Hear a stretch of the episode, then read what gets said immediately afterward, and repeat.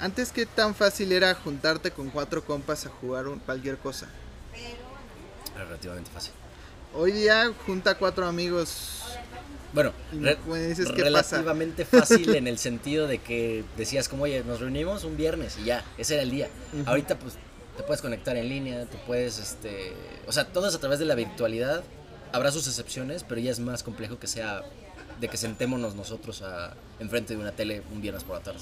Ajá, y entonces había muchas cosas que se van perdiendo porque sí están en videollamada y lo que tú quieras, hablándose por el por la consola, pero pues no es lo mismo de tener al lado y meterle un empujón cuando va a ganar o O cuando va a tirar su penal, ajá, sí, este, sí, sí. estarle haciendo "Ah".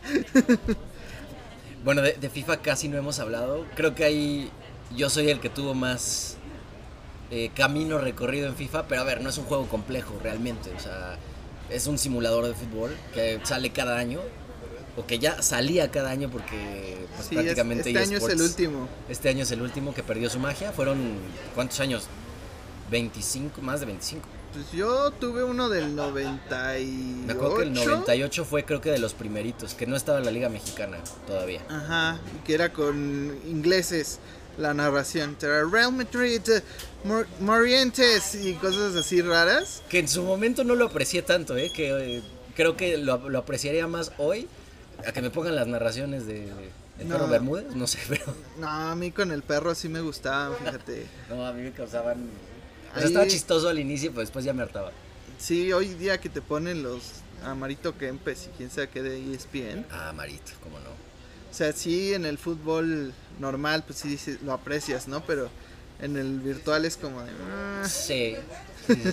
Pero sí, los ingleses tal vez en su momento no los aprecié mucho. No sé, es porque yo tengo temas con la narración inglesa, me gusta mucho cómo suena. Eh, pero sí, no, no, y, y a lo que iba, ¿a qué iba con esto del FIFA?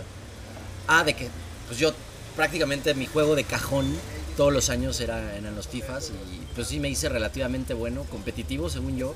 Sí me metí a varios torneos de que en la escuela o de que amigos y llegaba pues, a buena instancia, pero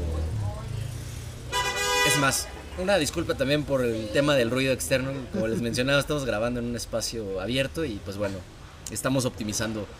Ya, eh, si nos va muy bien en- económicamente, podremos contar con un estudio. De ambientación urbana, digamos. Sí, exacto, es para darle este nivel de calidez. Pero bueno, lo que te mencionaba es que una vez me acuerdo, eh, y esto fue reciente, o sea, fue relativamente poco antes de pandemia, en mi oficina, en ese entonces, se organizaron unos corporate games.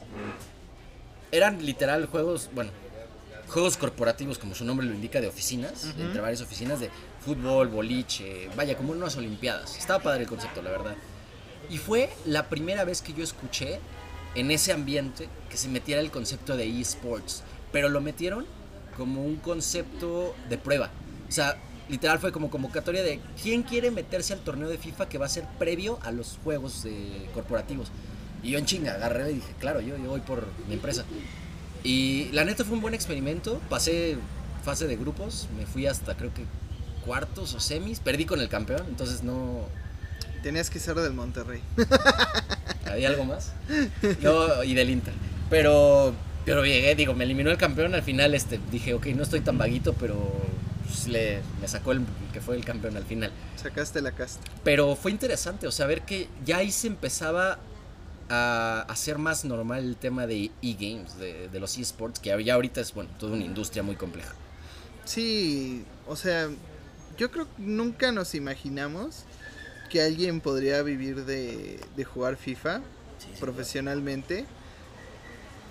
Pero yo siento que en ese punto ya como que le pierde cierto gusto al, al juego. Cuando ya lo profesionalizas, Sí, como que pierde cierta inocencia, siento yo. O sea, por ejemplo, si es FIFA, no te sirve más que jugar con tu. Digo, los que juegan con estos Dream Teams armados, pues con tarjetitas de 99 de porcentaje y a lo mejor no con tu equipo que, al que tú le vas, ¿no? Entonces, sí es, es interesante, pero yo siento que le quita cierto cierto appeal que tenía en su momento. Igual como con Pokémon, hay niños, hacen torneos en Londres. Ahorita, el último fue en Londres. y hay niños de nueve años ahí jugando con señores de treinta y tantos, así de mi estadística de mi Nido King tiene Tanto. ¿quién- Ujú. tanto de ataque, ¿no? Ya perdiste. Sí. Es como, güey, déjame jugar. ¿sabes? Ajá, Ya vemos. Y yo en aquel momento, yo me acuerdo de niño hasta le picaba así como de, así vas a aguantar más. sí, sí, sí, sí, sí. O que le picabas A para que se quedara tu Sí, que Pokémon. según tú decías, puta, este es el hint y no, creo que no, cero. No, eso. nada, nada funcionaba. Entonces, es una cosa nueva, interesante. O sea, hoy día hay torneos de Fortnite, de este Warzone, de FIFA, de lo que tú quieras. O sea, literal puedes profesionalizar casi cualquier juego. Y es muy interesante lo que dices porque sí tiene una razón. O sea, tú has escuchado muchas veces que a la gente que está muy estresada, muy ocupada, le dicen, güey, ten un hobby, ¿sabes? ¿Por qué? ¿Qué pasa? Cuando tú haces una actividad que te genera cierto ingreso o que te mantiene para cubrir tus necesidades básicas al menos, pues es una rutina que vas a tener que repetir mucho tiempo, muchos años. Y la ves, tu, mente la absorbe como una tarea indispensable para tu vida. Pero lo que tienes que hacer para desahogar ese objetivo de tu mente es justamente tener una actividad que te desahogue, algo que hagas simplemente por el gusto y por la iniciativa de hacerlo sin que te represente una retribución tal vez económica. O sea, tu retribución es emocional, es un desahogo. Por ejemplo, un caso a lo mejor muy promedio. Eh, yo que soy un oficinista, pues tengo que cumplir cierto horario, tengo que cumplir ciertos objetivos y lo que me da mayor parte de mis ingresos es estar ahí, a lo mejor frente a una computadora, levantando un teléfono, eh, hablando con gente, etc. Y mi hobby es salirme, ir a un gimnasio o ir a jugar fútbol los sábados, por el simple hecho de que me ayuda a despejar, ¿no? Entonces, ¿qué es lo, lo que ha pasado últimamente con esta parte de los videojuegos? Que justamente es lo que a lo mejor tú y yo entendemos muy bien como que nos servía para divertirnos, o nos sirve para divertirnos todavía. Ya la gente que está profesionalizando en eso lo ve como un way of life, ¿sabes? Ujú. ¿Y qué pasa? Su tema de hobby, el, el problema es cuando su hobby se vuelve su trabajo. No necesariamente es un problema, pero puede llegar a serlo. Ese hobby se vuelve un trabajo en el cual tienes que cumplir con ciertas métricas para que te genere y te siga generando. ¿Y dónde está tu base? ¿Dónde está esa parte que te ayuda a desahogarte? Tienes que encontrar a fuerzas otra cosa. Sí, es como lo que le está pasando ahora a los streamers, eh, que empiezan como Divirtiéndose, Tienen- ¿eh? Son como Batman, ¿no? Están en el día trabajando en una oficina y de noche streamean y se la pasan bien con su comunidad y les gusta platicar y jugar cierta cosa Claro. Y de repente eh, crecieron a un grado que ya se vuelven profesionales en el streaming y ya dejan su trabajo y entonces todos los días se tiene que convertir en ¿y ahora qué voy a jugar? ¿Qué juego está de moda? ¿Qué voy a reaccionar? ¿Qué voy a hacer? Este, y principalmente eso también fue mucho en la pandemia, ¿no? Como Sí. que muchos descubrieron el streaming, creo que en esos momentos hasta se agotaron los micrófonos, se agotaron la- las tarjetas gráficas porque mucha gente empezó a recurrir a, a los videojuegos como un escape. Claro. Hay juegos como Animal Crossing que es de hacer tu casita y hacer cositas. Esos juegos de, de verdad que no los entiendo. O sea, o sea, sí los entiendo y no. Por ejemplo, y regresando todavía a la parte de nostalgia, el primer juego que yo recuerdo de computadora como tal. Ah, porque ahí quiero hacer una aclaración. Yo tenía muy dividido la parte de un videojuego que era exclusivamente como consola y otro un juego que era para PC, ¿sabes? Como que eran para mí universos distintos, que no se mezclaban, ni de chiste. Y de mis juegos favoritos de PC en ese entonces, que va por ahí, eran los Sims. Para mí los Sims me voló la cabeza cuando lo jugué por primera vez. Fue como, ¿cómo? Estoy simulando la vida de un, de un, un humano. Sí, ¿Le puedo mandar al baño?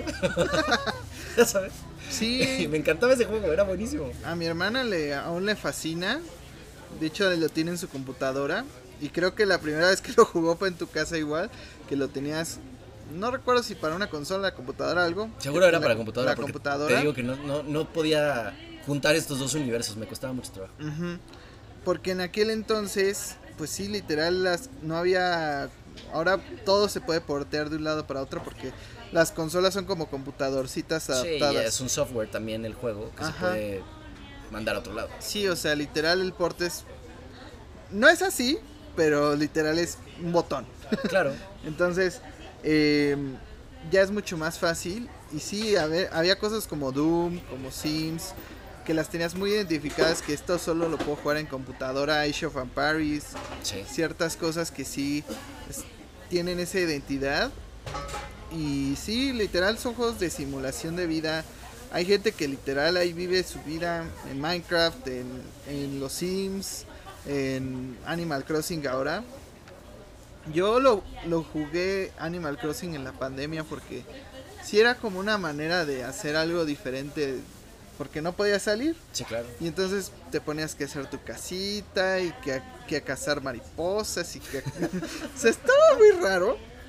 Pero yo creo que eso fue lo que le dio mucha fama en aquel entonces, que pues que la gente podía vivir, aislarse de este mundo que, que en el cual estábamos todos Bastante encerrados. retraídos, ajá. Y podías de alguna manera externalizarte. Bueno, no sé, no sé si está bien empleada esa palabra, pero podías vivir afuera aunque tú estuvieras viviendo adentro. O sea, estabas recreando un escenario afuera de lo que ya en ese momento no teníamos como tal. Creo que eso es algo que yo vivo en los videojuegos muchas veces. A veces estoy deprimido, a veces no quiero saber nada de nadie y me encierro a jugar. Creo que la primera vez que me pasó fue con el último Zelda de Switch, el Breath of the Wild. Me puse a jugarlo. A mí nunca me gustó Zelda, nunca. Ok. Y ese fue el primero que dije, pues vamos a darle el chance. Y me puse a jugarlo. Y de la nada ya era las 4 de la mañana y me dijo mi mamá, ¿qué haces despierta? Y le dije, mamá, son las 8, no inventes. Son las ah, no. 4 de la mañana. Y yo así de, Ups. ups.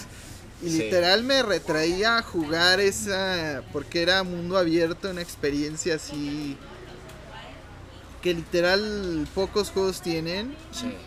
Así de en esta montaña encontré que hay un cierto enemigo que no hay en otros lados y entonces tienes que ir a esa montaña. Son experiencias únicas que creo que en ese juego crearon que pocas veces has podido recrear hoy día. O sea, es Y a ver, y no tiene nada de malo, o sea, justo pierdes la noción del tiempo porque estás encontrando un espacio de atención donde tu, tu cabeza está trabajando en algo y, y en algo nuevo, ¿sabes? O sea, es algo que, que apenas estás explorando y es normal que si captas genuinamente tu atención, pues ahí te dediques. Por ejemplo, y habla- hablaste de espacio abierto. Yo me acuerdo, y, y creo que fue por ahí del 2016, si no mal recuerdo, un juego que también está entre mis favoritos. Si quieres, al final hacemos un recap de nuestros juegos favoritos porque creo que vale Ah, la pena mencionarlo. Me compré, ya tenía yo para ese entonces el PlayStation 3, si no mal, me- si no mal recuerdo. Y me compré el Grand Theft Auto 5. mm, Yo en ese, y para dar un poco de contexto, el primer contacto que tuve con Grand Theft Auto fue el San Andreas por un amigo que, ten- que tenía en ese entonces, porque era para Xbox. En, ese, en esos años, en primaria te hablo, ¿no? Y yo dije, wow, qué padre, pero yo nunca fui niño de Xbox. O sea, a la fecha no tuve ningún Xbox. Creo que lo más cercano es el Game Pass, que lo puedes jugar en la computadora, ¿no? ujú. Eso es otra cosa bastante interesante, pero a ver si lo, lo podemos tocar después. Y dije, wow, ¿qué onda? Este mundo, puedes hacer lo que quieras, o sea, puedes caminar en la calle y golpear ancianos. pero, ahí, y ahí es, quiero ahondar en la parte psicológica. Bueno, lo jugaba cada vez que podía y se me hacía muy interesante. Cuando tuve el 5, dije, venga, hasta me tronaba los dedos, este es mi momento.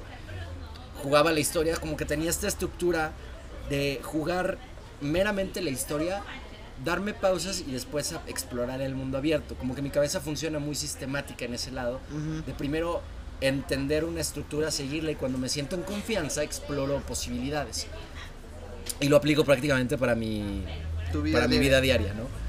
Eh, pero ese juego me, me gustaba tanto porque iba, robaba coches, eh, volaba ciudades, volaba camiones de policía y decíamos y me cuestionaba también la parte de por qué mi cabeza está haciendo esto en, el videojuego, o sea, por qué deseo tanto volar un- una ambulancia, ¿sabes?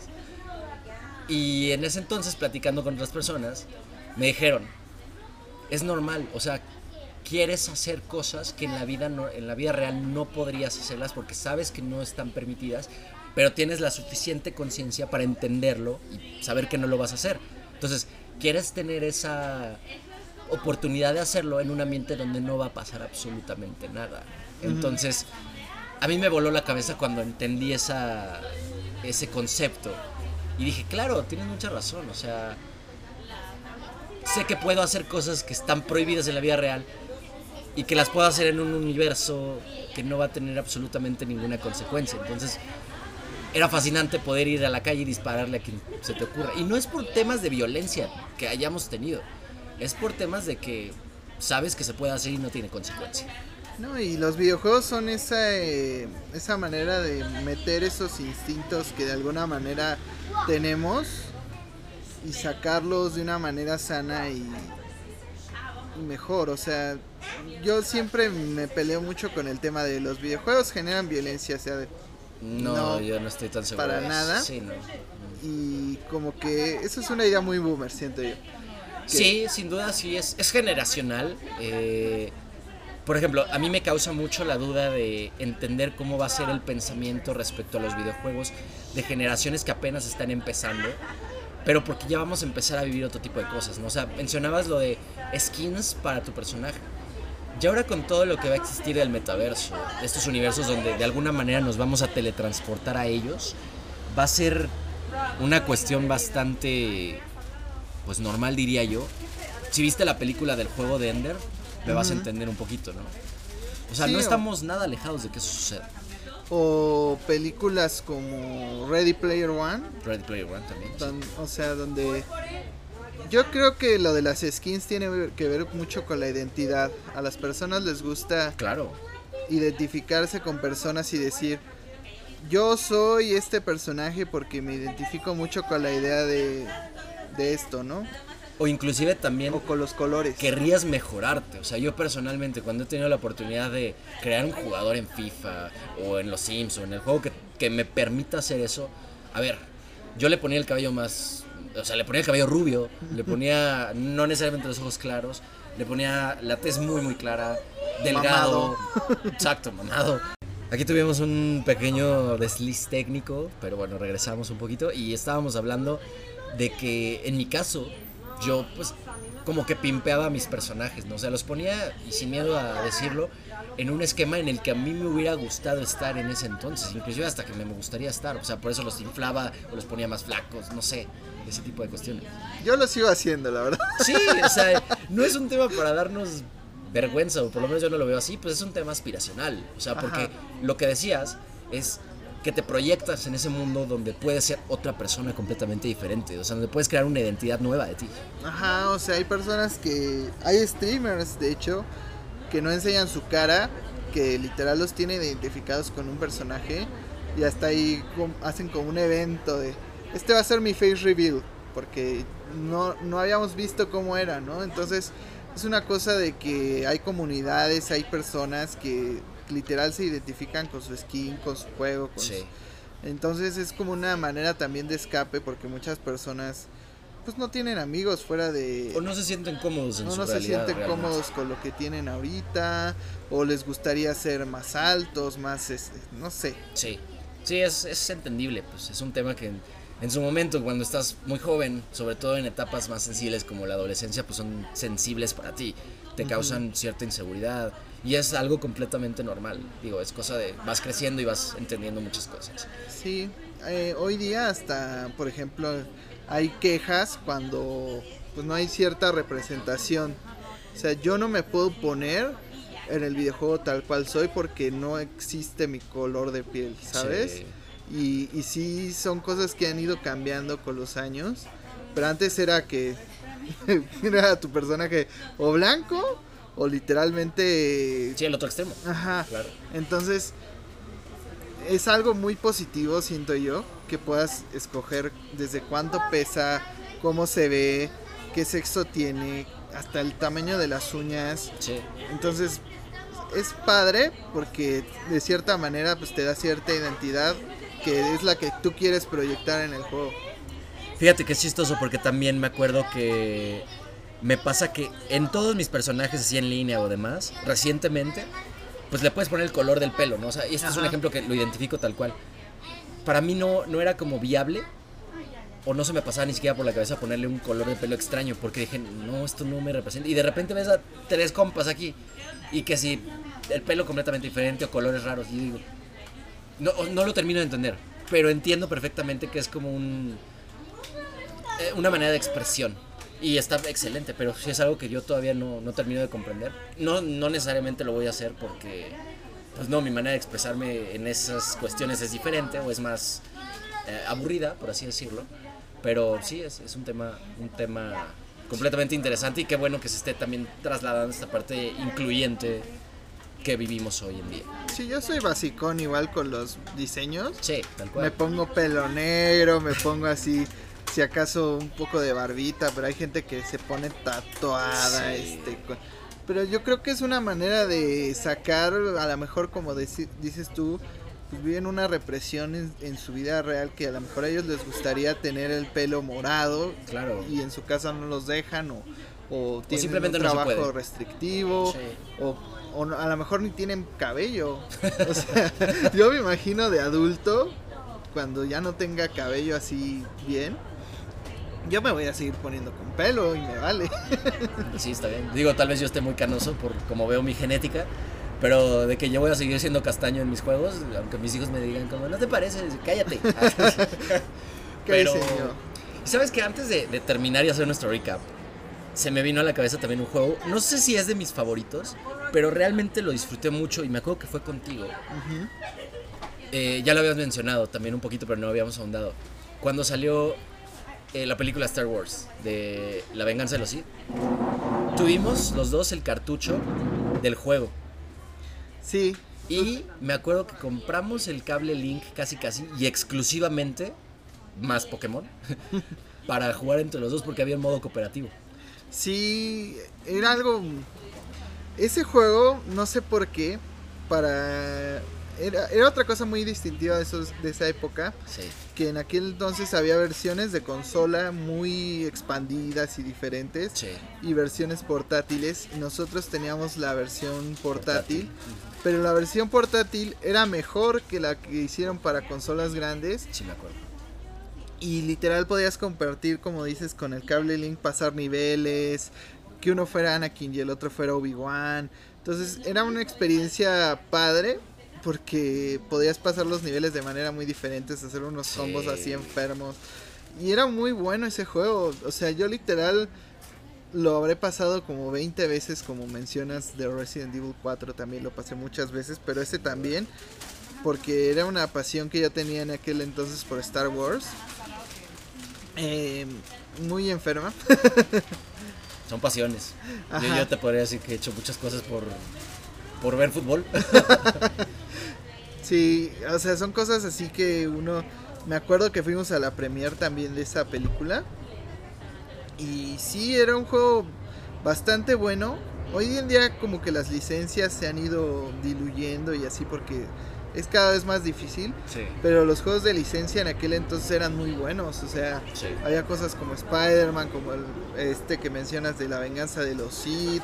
Este, muchos juegos de 64, la gente se acordará de la sombra del imperio de, que sacaron de- de- en aquel de Star Wars.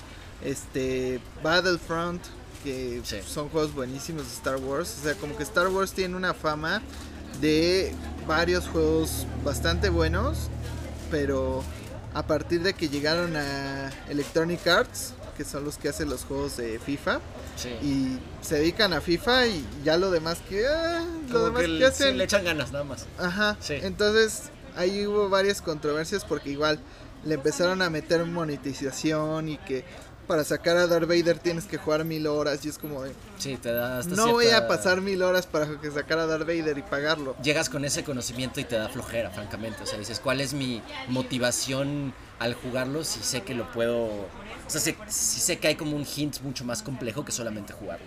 Eso es lo que yo creo. Y... Pues bueno, Jaime, me encantaría ahora sí ir cerrando con un recap. Para ti. ¿cuáles son tu top 4 cuatro de juegos favoritos?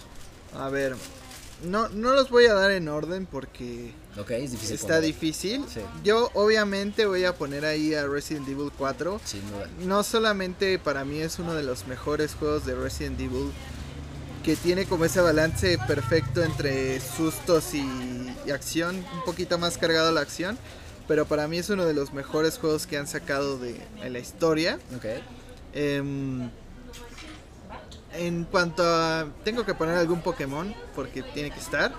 Échate un nombre. Este, yo diría, no sé, me gusta mucho. Bueno, yo empecé con Rojo Fuego de el remake que hicieron para Sí. Game Boy Advance, Uno de los 27 remakes, pero sí. pero yo creo me iría con el remake que hicieron para Nintendo 10 de Pokémon Heart Gold Soul Silver, ok. que Sí. es un remake de, de los de Game Boy viejísimos.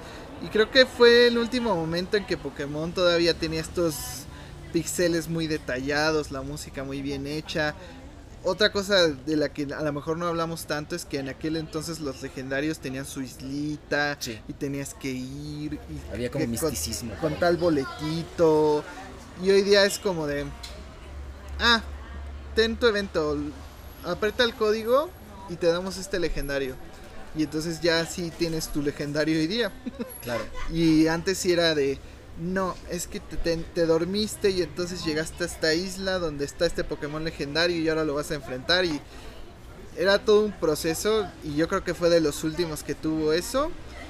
Mm, a- aquí ya me empieza a costar. Em, yo dije que no me gustó Zelda hasta que jugué Breath of the Wild. Yo creo que este es más moderno. Pero yo creo que toda persona con un Switch debería jugar Breath of the Wild. Ok. Si en algún momento tienes la oportunidad. Pues ahí chécalo, es bastante accesible para... O sea, literal fue mi primer Zelda. Antes lo había tratado de jugar con los de 64 y todos, pero decía, no, esto es- está muy ñoño, muy simple, muy X, ¿no? Y ese fue como el que me abrió la idea de, no, Zelda puede ser muchas más cosas. Entonces sí lo pondría dentro de mi lista. Em, estoy buscando que no se repitan de franquicias, porque si no te llenaría de Resident Evil y cosas así. No, pero se vale. O sea, puedes decir, puta, el 4 me encantó, pero también el 2 fue. El 2 Remake es buenísimo, yo creo que también lo pondría en la lista. Ok. eh, para PlayStation 4.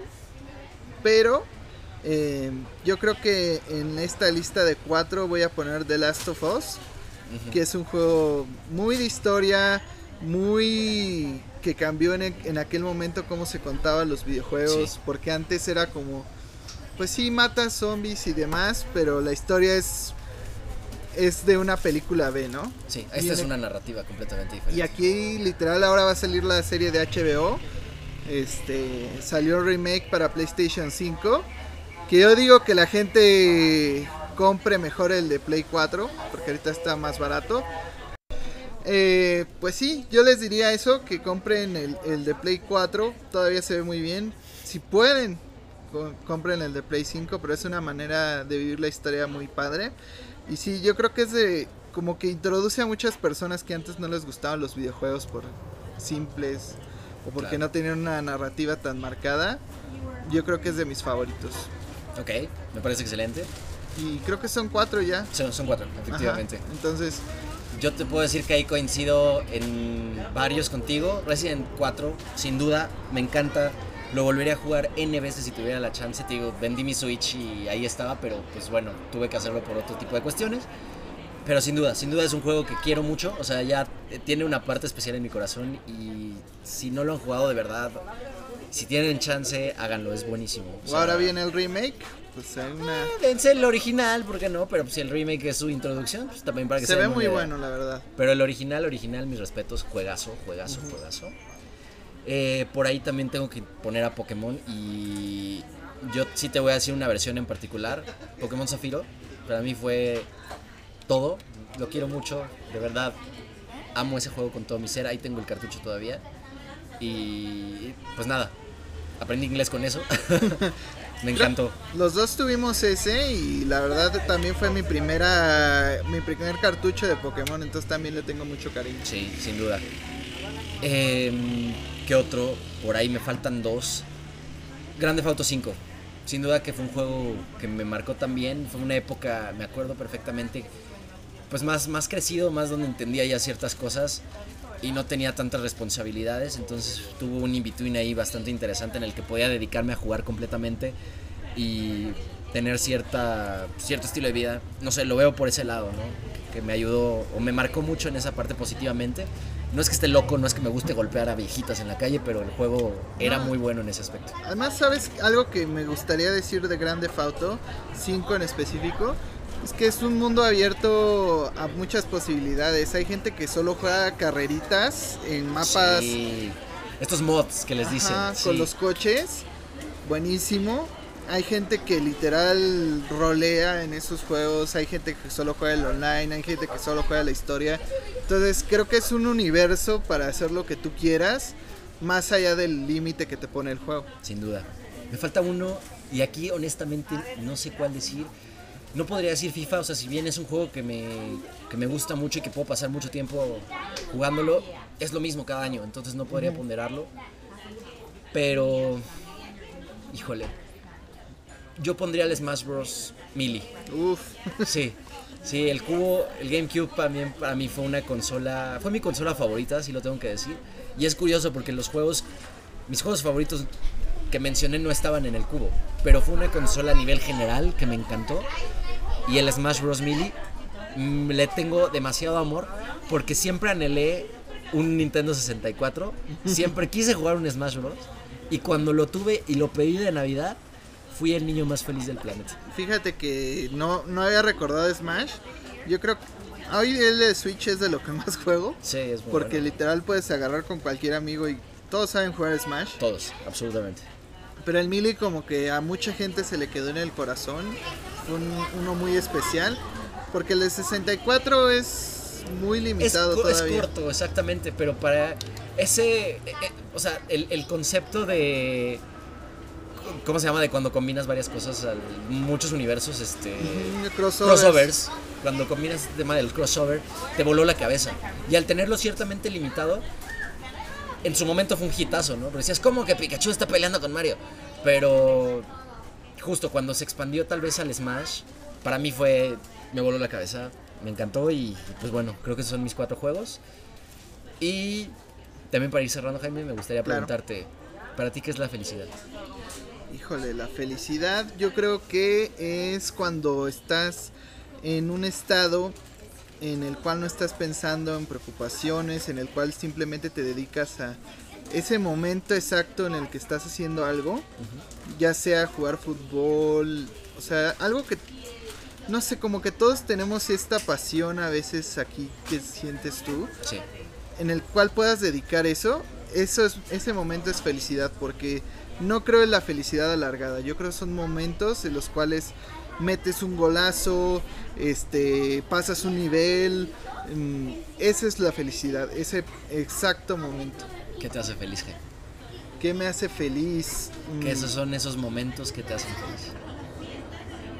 Híjole, yo creo igual poderme aislar en un videojuego, poder hacer reír a mis amigos es algo que me gusta bastante y sobre todo poderme despejar, poderme centrar en un momento, hasta si estoy jugando fútbol, poder en ese momento correr, echarme una media vuelta en la media cancha y pegarle, ya con eso soy feliz. Excelente. Te agradezco mucho, Jaime. La verdad que fue una conversación bastante nostálgica. Me, me hiciste recordar mucho de mi infancia, de mi no tan infancia. Eh, sin duda, son temas que te transportan mucho. Tal vez los videojuegos ya no son como antes, pero me, da mucho gusto que, tú los veas así, con esa pasión. Tienes tu podcast, por favor. Promociona tu podcast aquí para que la gente que, le guste el tema te escuche. Escúchenos en Glitchy Visión, el cual siempre decimos que es el mejor podcast de videojuegos del mundo. No lo es, pero se acerca. Eh, pueden escucharnos todos los martes. Eh, ahí publicamos en, en Spotify, en YouTube. Creo que también estamos en, en Radio y en Apple Podcast. Eh, pero principalmente en YouTube, ahí déjenos su comentario. Si les gustan las noticias diarias de videojuegos, es una gran oportunidad. Siempre hablamos de Pokémon Colosseum, de cómo nos gustaría que regresara en algún punto. Ok. Entonces, Yo a favor. ajá, entonces siempre es una buena oportunidad. Si te gustan los videojuegos, ahí te la vas a pasar bien. Excelente, entonces vayan a su podcast, escúchenlo, denle una vuelta. Repetimos, se llama Glitchy como Glitch, Visión, para que puedan darse una vuelta. Y listo, encantado de tenerte de regreso cuando quieras, es tu espacio. Muchas gracias. Y ya está. Muchas gracias a todos por escuchar este episodio que va a tener sus complicaciones de audio, pero bueno, es folclore mexicano, como bien lo, lo dijo Jaime en algún momento mientras tuvimos que parar porque el de los camotes pasó. Eh, y nada, lo importante para mí es que les guste y nos escuchamos en la próxima. Esto fue Una Mente a Mil. Nos vemos. Hasta la próxima.